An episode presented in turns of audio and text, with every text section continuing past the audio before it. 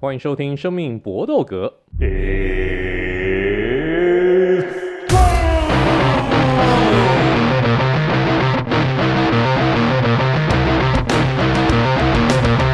们的 Podcast 专注在 UFC 和综合格斗上面，那其他的东西，希望大家能够去听别的 Podcast，因为我们现在其他东西真的也讲不了了。那我们的。我们的 podcast 真的就是非常专注在 UFC 和 MMA 上面，那所以我们尽量尽量能聊一些呃音乐啊这些，大家差不多就是我们的一个这个极限了。好，如果大家真的是喜欢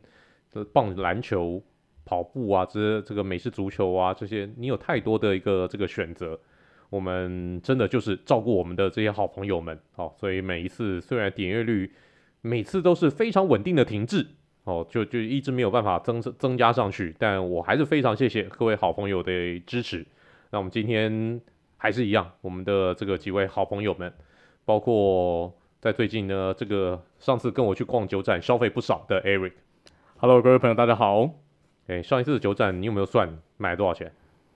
嗯，大概万出吧。嗯，又万又万出哦。对啊，每所以每一次酒展大概差不多就是五位数字起跳。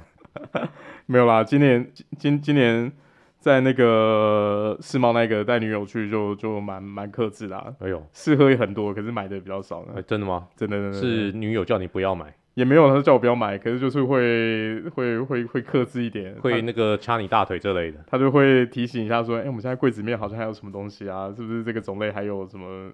我、哦、他还会去数你那个，他还会去数你酒柜里面的酒还有什么种类哦。因为因为平常我们。呃，就搬进来以后就会一起整理家里嘛，然后他、嗯、他喜欢 organize 嘛，就是都排整齐。哦，原来如此，原来如此。对啊，对啊，嗯。所以，所以就表示你也没有办法乱买的意思。因为我可以理解他的意思啊，因为说实在，我自己现在在家里其实也比较少喝。哦，是哦。对啊，那所以很多酒就是可能会。会会收藏起来，然后到时候有出去外面有聚会的时候才拿出来喝。对，聚会或者是就送男同好朋友啊，就是当当做回回家乡伴手礼啊，或者会分享给家人这样子，也都还还不错啊。就其实现在喝喝酒机会真的少非常非常多。的确，工作繁忙。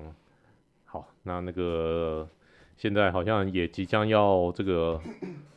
步入人生的新境界的 Vince。嗨，大家好，我是 Vince，有吗？我我有这一趴的，我什么时候步入人生新境界？没有吗？你上次不是说已经准，已经已经做好准备了？没有嘛，我们我们心理上当然是做好准备嘛，但是就是啊，对，反正 对，因为他听节目啦，我不能说能闪就闪啊，盖子，所以对，好不好？就是我们有机会要步入人生下一个阶段的啦，所以就是就是就跟 Eric。刚分享故事差不多，我们人生就是不断的取舍嘛，对，有舍必有得，大概就是这样。好了，人生差不多就是差不多到了该买车的时候了哦。呃，是是应该是应该是说，我刚应该这样这样好好讲哦，应该就是说，据说你打算要订车，对不对？而且订一台很不错，我我我我也很想要的车。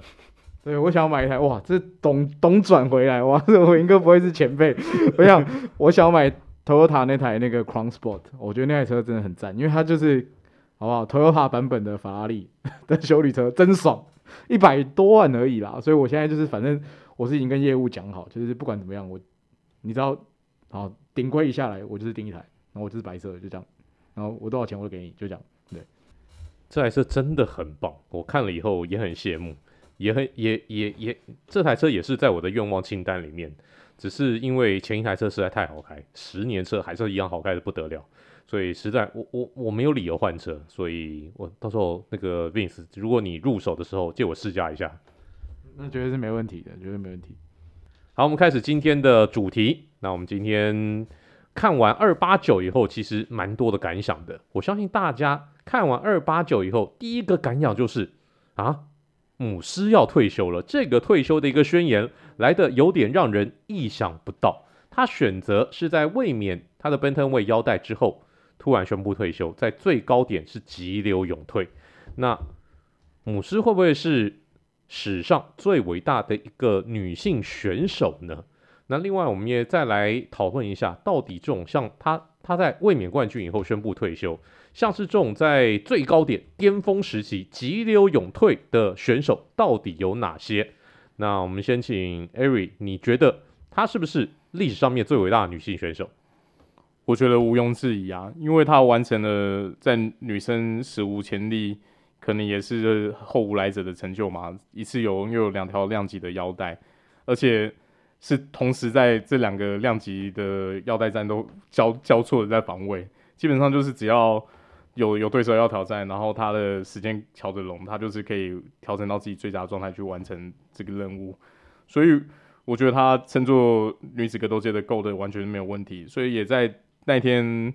呃，二八九他做完他的退休宣言以后，其实旁边的那个主播就说啊，他现在就是躺着等着进名人堂了。然后，我觉得他自己对他自己的生涯应该也是觉得很很圆满啦，因为他在赛后访问的时候也，也当然有记者问他说，你为什么会在这个时候下这个决定？那他的说法就是说，嗯，我已经把这两个量级可以打的选手全部都打完了，而且也都赢得很漂亮了，才会。决定做这个决定啊，事实上也是嘛，因为这场比赛，甚至我就看那个 IG，大家恭喜他退休，有一个网友留言很好玩啊，就是说哦，恭喜在退休的最后一战完成了一个五回合的 sparring，就是对手完全是没有办法奈何到他，他还是非常有宰制力、非常有说服力的完成这场比赛。我觉得他现在应该对对他来说比较想追求当然是他家庭生活啊，然后他。对，可能是在家带小孩啊，或者是，或者是有机会的话去教育后进之类的，可能才是他现在想做的事情了。在这个生涯上，已经没有他可以追求目标了。以战绩来讲，的确，我也觉得她是 U.S.C. 有史以来最伟大的女性选手。然后，但但但以个人成就来讲，但我我我我略为要挑剔的是。母狮实在没有票房，没有票房是她最大的一个生涯最大的一个弱点。她跟前一代女王 Ronda Rousey 比起来，她的吸引力真的就差很多了。来，Vince，你怎么样评价母狮？我觉得刚刚伟哥讲的就是我完全，呃，我就想补充的东西，就是如果你以纯粹格斗来说，就像是之前我们在各我们在某几集的时候有讨论过，我们每个人心目中的 G 那个 GOAT 嘛。那我记得 Eric 好像是讲 GSP 吧，然后我应该好像是讲。Aldo Silva，然后我好像是讲麦，就是 Conor McGregor，因为我那时候我的理由就是 Conor 也许不是最好的选手，但是他是把这个 UFC 推到公众视角的一个，就是就像是很多人也不见得会觉得 Michael Jordan 是有史以来最好的球员，可是他是把那 NBA 这个这个这个品牌带到公众视野的的角度。那如果以这个角度来看的话，阿梅利亚努尼亚斯就不是，因为在在我心目中就是就刚刚文哥讲的，我觉得他就是他一直以来就是票房毒药啊。虽然说他打得非常好看，然后我也想不到他是票房毒毒药的理由。然后你说他后来有没有学的开始去嘴炮？有啊，可是就不知道，我觉得他可能就是没有观众缘吧，没有演员吧，就是观众好像就没有不喜欢他，或者你可以讲协同不纯正嘛，毕竟 Ronda Rousey 是美国人嘛，而且他又长得漂亮嘛，所以有可能。这样比起来，但是如果你刚刚以个人生涯来说，我觉得刚刚 L 讲的，就是讲完全对，就是我已经找不到任何理由去去去去说他不应该是 God 但是唯一如果真的硬要可以挑剔的，就当然就是个人好恶的东西，就是有可能 Ronda Rousey 比他好，可是我这一点我比较偏颇啦，就是如果在这边女子量级要让我选，我的头牌不是 r o s e 啦，因为我觉得显然就是。也许那时候 Ronda Rousey 打出来，有可能是真的只是一个，我觉得是一个天时地利人和。然后我觉得 Nunez 是有证明他自己，就是他真的是呃，或或者是这样，再再换个角度讲好了康纳也有证明过自己是双冠王啊。就是我觉得这一点是真的很扯，而且 Nunes 是他几乎没有任何时候，除了之前那场莫名其妙在 Covid 之后输掉那场败仗，可是他就是打赢了很多我们都没有想过的人，包含机械博也是被他拉下来。所以他的退休真的是很可惜啦，可是真的就我觉得蛮有趣的嘛。你看现在那个 WWE 又跟 UFC 合并，然后现在隔壁棚又有 Ronda Rousey，会不会他们之后又来一场 Money Fight？我觉得这件事可能不会发生，但是如果发生的话，我一定会答应的。我觉得哇，干这个很好看啊，就是会不会用一个不一样的规则再来打一场？那当然也是很恭喜他啦，就是他就是。可以去陪小孩，然后应该钱也赚得饱饱的啦，就是以他们的这种收入，应该是没有问题啊。那就是他真的是非常好、非常好的选手，这样子。突然这样子，Vince 一讲有个灵感，如果 Ronda Rousey 对上 Amanda Nunes，我未来是在 WRE 的战场上面摔角规则来一场，应该还蛮有趣的。但我刚刚的确啦，这说说 Amanda Nunes 他他在票房上面远远不如 Ronda Rousey，这个也的确有点吹吹毛求疵，但的确就是如此。但纯粹以战绩来讲，他毫无疑问就是 UFC 历史上面女性选手的最高等级，包括女性选手史上最多胜十六胜，然后最多次的一个终结十次，然后最多次的这个连续获胜连赢十二场，然后在女子的 Benton 位量级最多的 KO 胜，最多的终结胜，然后。诶，最多胜场数，还有很还有很多啦，像最多的在历史上面最多的拿到最多的这个 take down。而且我觉得比较夸张的是，他因为当初横跨两个量级，但是呢，他在第二个量级，在比较轻的 bantamweight，他从来没有 miss weight 过，他每一次过磅就是稳稳的，就就就过，每一次都都能够顺利的过磅。所以，几乎以格斗来讲，以格斗这件事情的一个纯粹度来讲，它真的毫无疑问没有任何的一个问题。但真的就是没有观众缘，这是没有办法的事情。诶，我们当然不能猜测原因，如果猜测原因的话，我的原因一定非常不政治正确。但我不想，我不想猜，我不想让你骂，怎么样？好，大家自己去想，大家自己脑补。好，但母师的确厉害，的确是在生涯高峰退休。但是历史上面有没有其他这种在生涯高峰退休的一个案例呢？当然有很多。我们先请 Vince 来补充一下。我就想讲两个，剩下让让其他人补充。一个就是 GSP 嘛，而且 GSP 强就是强在他退休回来再打还是赢，然后又赢完之后干又退休。我觉得他这一点真的是厉害了。然后包含你现在去 IG 看他的一些影片，他其实保持得非常好。然后另外一个就是鹰爪门的掌门嘛，你现在看小小鹰有多强，小鹰当年就有多强，甚至。我一直都觉得小英的载智力在那个量级是可以说是前无古人后无来者吧，因为他的他的先天的应该是说他的身体本来就不应该要往上打啦，然后他把自己减到那个量级之后，除了棒秤以外，看起来没有任何人是他的敌人啊。然后他碰到所有人都是一样的打法，甚至他就是我我觉得如果有这种张飞打岳飞，小英跟小小英来一场，小小应该一下就被秒掉了。我自己觉得不会超过一回合啊。就是小英的冲探之后，他的 size 真的是太棒了，所以这这这两位是我想要讲说他们在巅峰的时候就急流勇退的代表。那我想提一个比较上古一点的，那首先就是 Bas Rutten。那虽然他在九九年那时候完成 UFC 二十，跟另外一位上古神兽 Kevin 呃 Kevin Randleman 完成防卫以后，其实就也高龄四十一。可是说实在，他当时在赛场上的活动能力跟比赛的成熟程度，也说实在也是相当相当强悍。可是他在这场比赛结束以后，因为呃其实受创蛮深的，需要养伤。那他当时也是就是也顺势宣布退休，然后把那个空缺的腰带让出来。可是有趣的是，他的生涯轨迹跟刚才提到的 GSP 也是有点相似。在九九年宣布退休以后，在二零零六年又是寄养，在七年以后，然后又出来打了一场比赛。就在那场比赛，已经高高龄四四十八岁的，对四十六岁的呃巴斯鲁特还是一样 K K O T K O 获胜，所以你就会觉得说这个选手的整个那个生涯跨度，然后还有他那个实力的深度，真的相当相当的离奇。嗯，而且回来就打那么一场，对，然后赢了以后，然后就再也不回头，就决定拜拜。那另外一个想提的，可能人家可能觉得没有这么。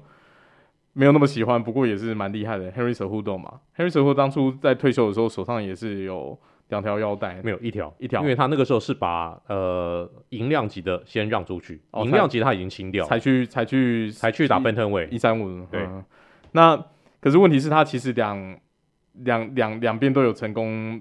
就是得到对，没错，因为他那个他在银量级拿了以后，他根本卫冕都不卫冕，嗯、他就直接升量级啊，一在一三五也拿到了，然后后来。应该是也有想说有一些其他的想法，就宣布退休，想要跟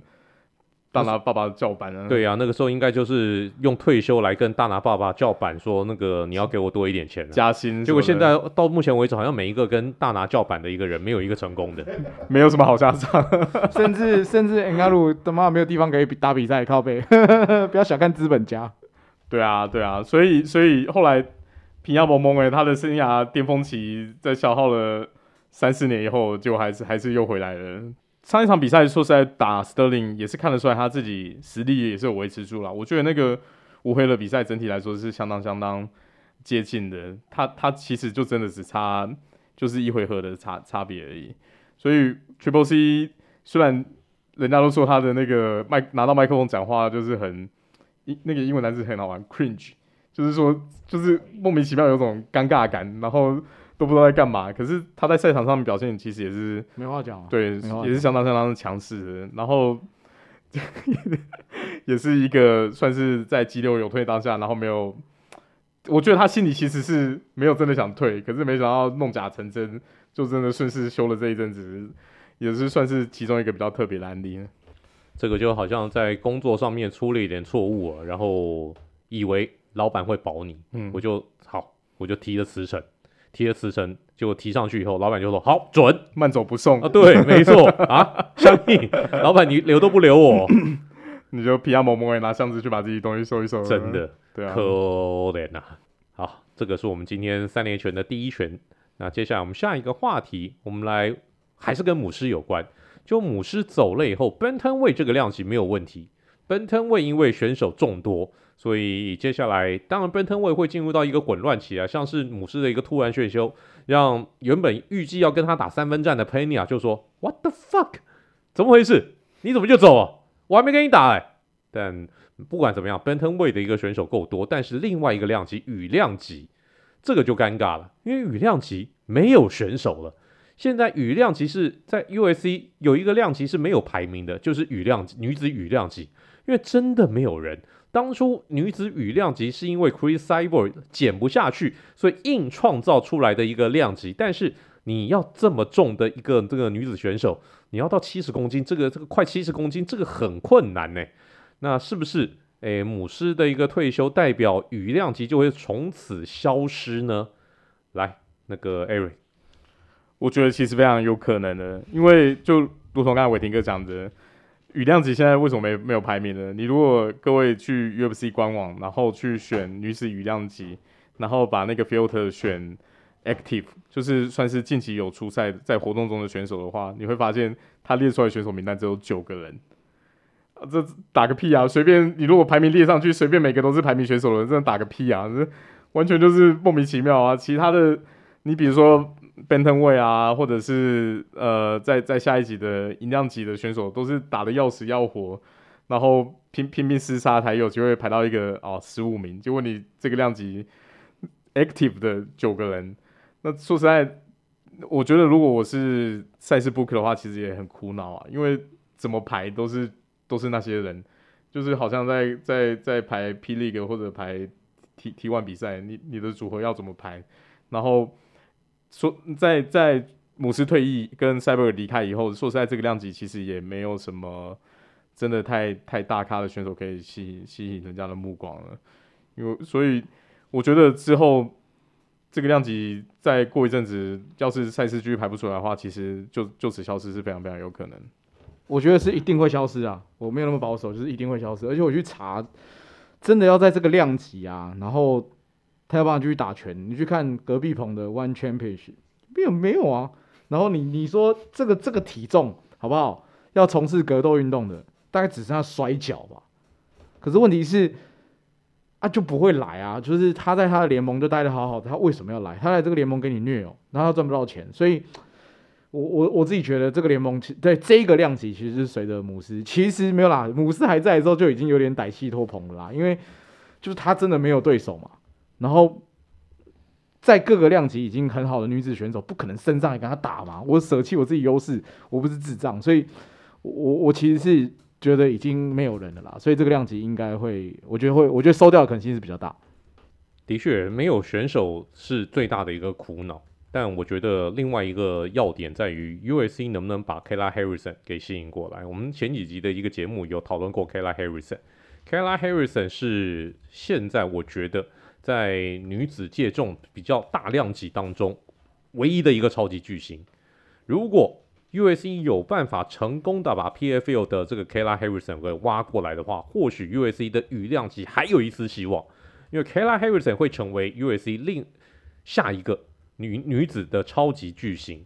所以就看看了，我觉得看看现在看看白大拿有没有办法跟 Kayla Harrison 达成协议，去把他的原本跟 PFL 的一个合约给买断，去 buy out。要不然的话，我觉得女女女子的羽量级，因为这个真的太稀有了，你必须要有够身身高够体重，你才能够打这个量级，所以非常非常困难。太多的一个这种选手，女女女子选手是不愿意到这个量级的，因为到这个量级。第一个你，你你你身材天生就受限，一般小个子的一个女性选手没有办法打这个量级，所以这个量级非常非常的吃亏。好，Avery，你你你有补补充的吗？没有。OK，好，那这个就是我们今天的第二拳。那我们第三拳呢，也是我们在二八九看完比赛以后的一个观后感，那就是奥师傅拉拉哥 Charles Oliveira。在第一回合就把另外一个柔术痴汉打 Rush 给收起来了，而且很明显的，你可以看到两个人好像实力根本就不在同一个层级。我们之前看 Dariush 八连胜的时候，以为 Dariush 多猛又多猛，Dariush 应该可以把这个奥师傅给收掉，就没有想到 Darush 才只不过一次的那个降服企图失败以后，被奥师傅脱身，Olivera 马上接下来就是。他的一个明显优势的战力技，让 Darush 的一个拳头看起来就像像废物一样。那 Olivera 下一站应该没有问题的话，有机会再来挑战冠军腰带。但他说呢，哎，我这一次呢，如果再对小小鹰的话，跟你讲，我还是不会改变我上一场比赛的一个这种战斗策略。那上一场比赛他用什么战斗策略，最后导致他输拳的一个这个结果呢？他他为什么不愿意换战术呢？还是说这一切都只是欺敌而已？来，Vince，你先发表一下意见。我首先要先先跪了，因为我就是瞧不起 Olivera 的人，好不好？虽然说我之前一直都好像是他的粉丝一样，可是我那场比赛的时候，我是预测，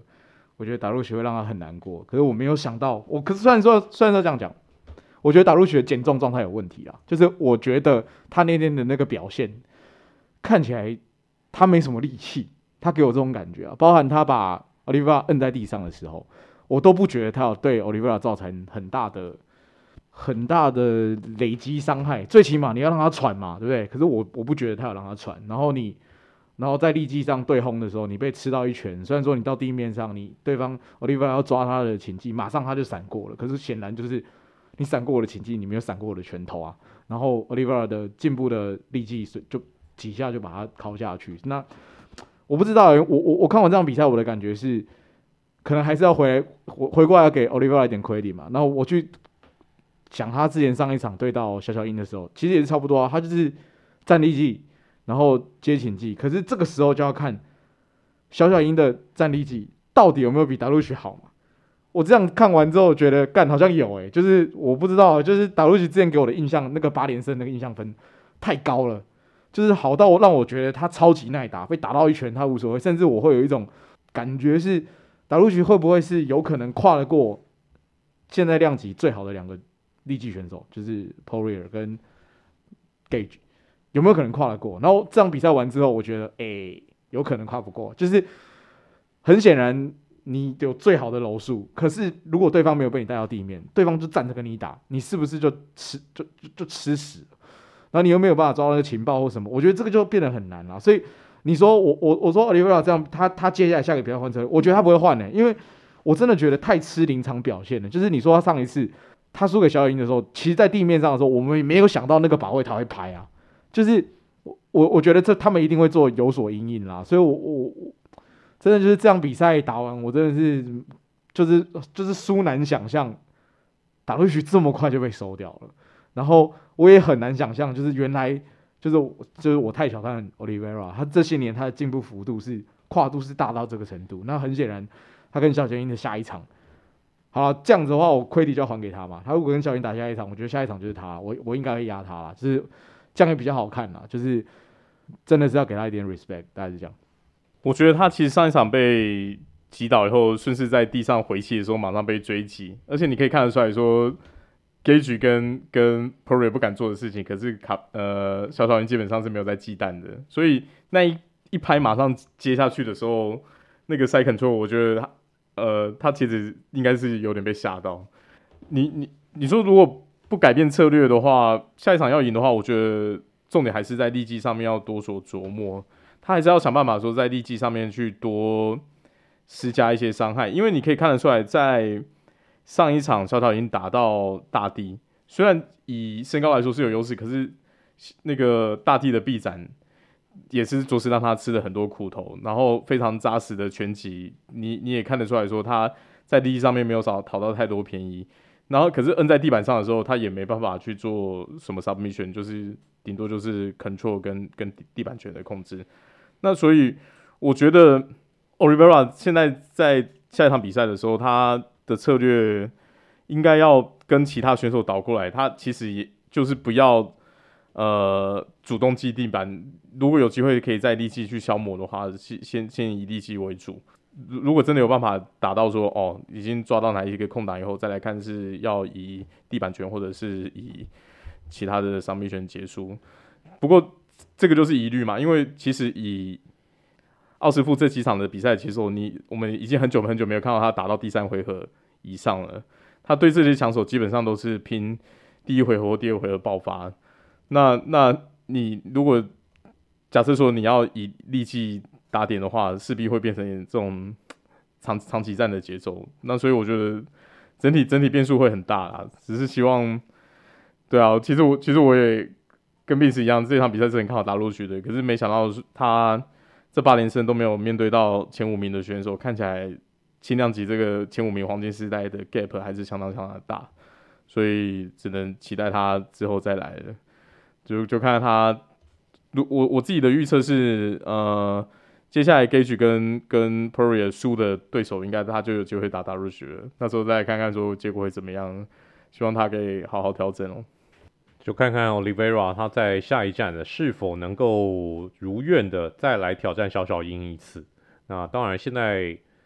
白大拿还没有公布 UFC 的这个相相应的一个计划，轻量级未来的一个发展。现在唯一确定的大概就是 Poirier 对 Gage 的 B.N.F 的腰带战。但接下来轻量级这个计划还是非常令人期待的，所以我们就看看奥师傅是否能够成为下一个冠军腰带的挑战者。好，这个就是我们今天的三连拳。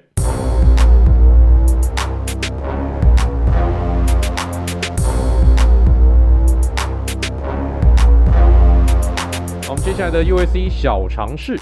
那我们在。二八九当中看到 Chris Curtis 这个我个人很喜欢的黑人选手，打拳非常的卖力，很拼很拼。但是呢，他运气就是始终不好。像是在二八九的一个比赛，他又变成地狱倒霉鬼了。他上一场比赛其实呢就已经有过一次意外的一个头锤跟对方锤中，然后裁判没有扣分，裁判没有扣对方分，然后 Curtis 最后被判输。那 Chris Curtis 在这一次的一个比赛呢，又再度被对方的又是一个意外的一个头锤锤破了他的眼角，让他最后那个眼睛根本没有办法看张开，根本没办法看到。那所以这一次裁判呢，没有让比赛继续，就后来判了 No Contest，这场比赛就没收。这场比赛没有胜负赢家，但什么样的一个状况会让比赛出现 No Contest 呢？那这点我们先请 Ari 来解惑一下。好的，那会出现 No Contest 比赛，主要就是有两种状况，一种就是场上没有办法预期的意外行为，就是不是故意，可是造成某一方没办法继续正常比赛，比如像刚才伟霆哥讲到的 Headbutt 头锤打到眼角爆开，然后还有像以前很离奇的，有一个选手挥拳以后没有打中对手，可是手上手套的那个胶带。没粘好，就把对手的那个眼皮刮了一块漏下来，然后也导致说没办法继续比赛。那这种意外状况让呃比赛没办法进行了，就会变成 no contest，而且是两边选手都会有一场这个记录，就代表说哦这一场比赛就是直接结束，然后没有没有结果。那还有另外一种 no contest，就是比如说像呃比较经典的案例啊，当初那个 Jon Jones 对上对上 DC 那一场，看起来是赢了，可是在最后。后来检赛后检测，哎，药检没过，嗯、也是变 no contest。然后或者是像是当初那个 Anderson Silva 也也发生过类似的状况。他 Anderson Silva 是跟我来看看，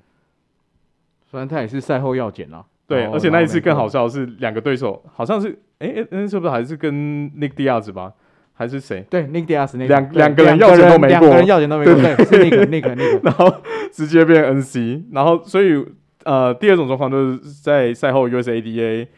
出来的结果是有问题的，也会让那个比赛结果变成 NC，因为你整体比赛的公平性。二零一五年的时候。Elton Silva 对 Nick Diaz 那一场，对对对对对，然后原本是 Silva 赢嘛，就靠背两个人要钱都没过，两个人用药仔干，超超超经典的，还不是一个，是两个一起中招。嗯，对对，主要就是这两种状况。我补充一个是 John Jones 刚刚讲的，就是对 DC 那一场，二零一七年的时候，其实为什么大家说他其实是 John Bone Jones 嘛？那可是为什么华语的的世界大多数会叫他独骨独骨？就是因为他很常。用药，然后不管是场外的问题，或是场内的问题都好，就是药检没过这样子。好，刚才讲到的 S N Silva 跟 Nidia 那场比赛，Anderson Silva 当然是因为服用这种类固醇相关的的的的的禁药，但 Nick Diaz 毫无意外，大麻抽大麻被抓到，所以这个就是这个马哥马弟啊，他们在赛后哦，别的不怕，因为他们也不会吃类固醇，你看那个身材哪有类固醇？我一点肌肉线条都没有呢，应该是吃火锅吃比较多了，所以非常有趣。好，这个就是我们今天的 UFC 小常识。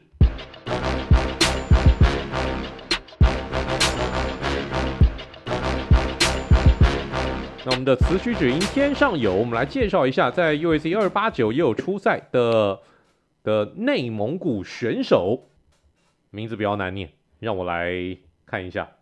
叫做。奥日奇愣，他选用的一个出场曲相当有趣，他是用一个蒙古的重金属乐团，这个乐团的名字非常好记，叫老胡 The Who。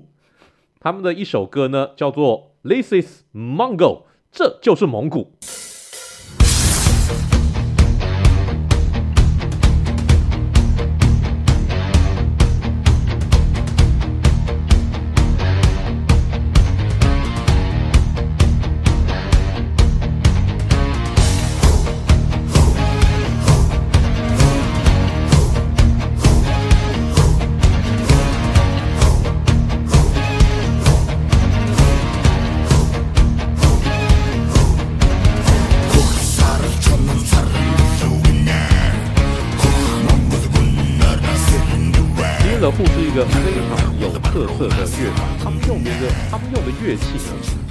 是蒙古的传统的乐器，一听就很有感觉，所以他们近年来在欧美其实也非常的红。来，我们先请 Ari 来介绍一下，好吧？那 The Who 这一团是成立于二零一六年的蒙古在地摇滚乐团。那这个乐团其实使用了我听刚才提到很多他们自己蒙古人的传统乐器，可是非常非常好玩。这些传统乐器呢，在表演的时候都会出现，就是那种通电版的，然后就是乍看之下想说，哇，那到底什么东西就很酷。他们有马头琴，然后有托布秀尔，托布秀尔就是看起来拿的形状有点像吉他，可是它其实只有只有只有三个弦而已。然后还有那个口弦，就是有点像是口簧琴那种东西，会一一一根勾在嘴巴，用拉的去做一些特殊的音效。那那他们把自己的音乐风格称作匈奴摇滚，那。的呼不是说哦，他们的那个乐团人大家都是姓胡还是怎么样？他呼是蒙古语的人的意思，它是一个词根，所以接着这个大概就是你你就把可以把它想成 human 的那个前半段的感觉，它是一个一个字根。那用这个取名字就也是代表说，也是想要彰显他们自己乐团的根源嘛。那基本上这首歌《This is Mongol》，你就可以把它想成好像是。三百壮士里面那个 Real Nada 在大喊 This is Sparta，就是那那种意思，整个非常的煞气。然后你在听他的那个节奏的节拍的时候，你会觉得很像是在骑马奔腾，或者是像是行军的那种节拍，感觉忽必烈要出征。对对对对对对，非常有那种战歌的感觉。那配上他们那些传统乐器的音色，那我我非常好奇，他们这些传统乐器在现场表演的时候，是不是还会接上很多？特殊的效果器，因为我甚至觉得有一些音效都听起来很像，很像现在，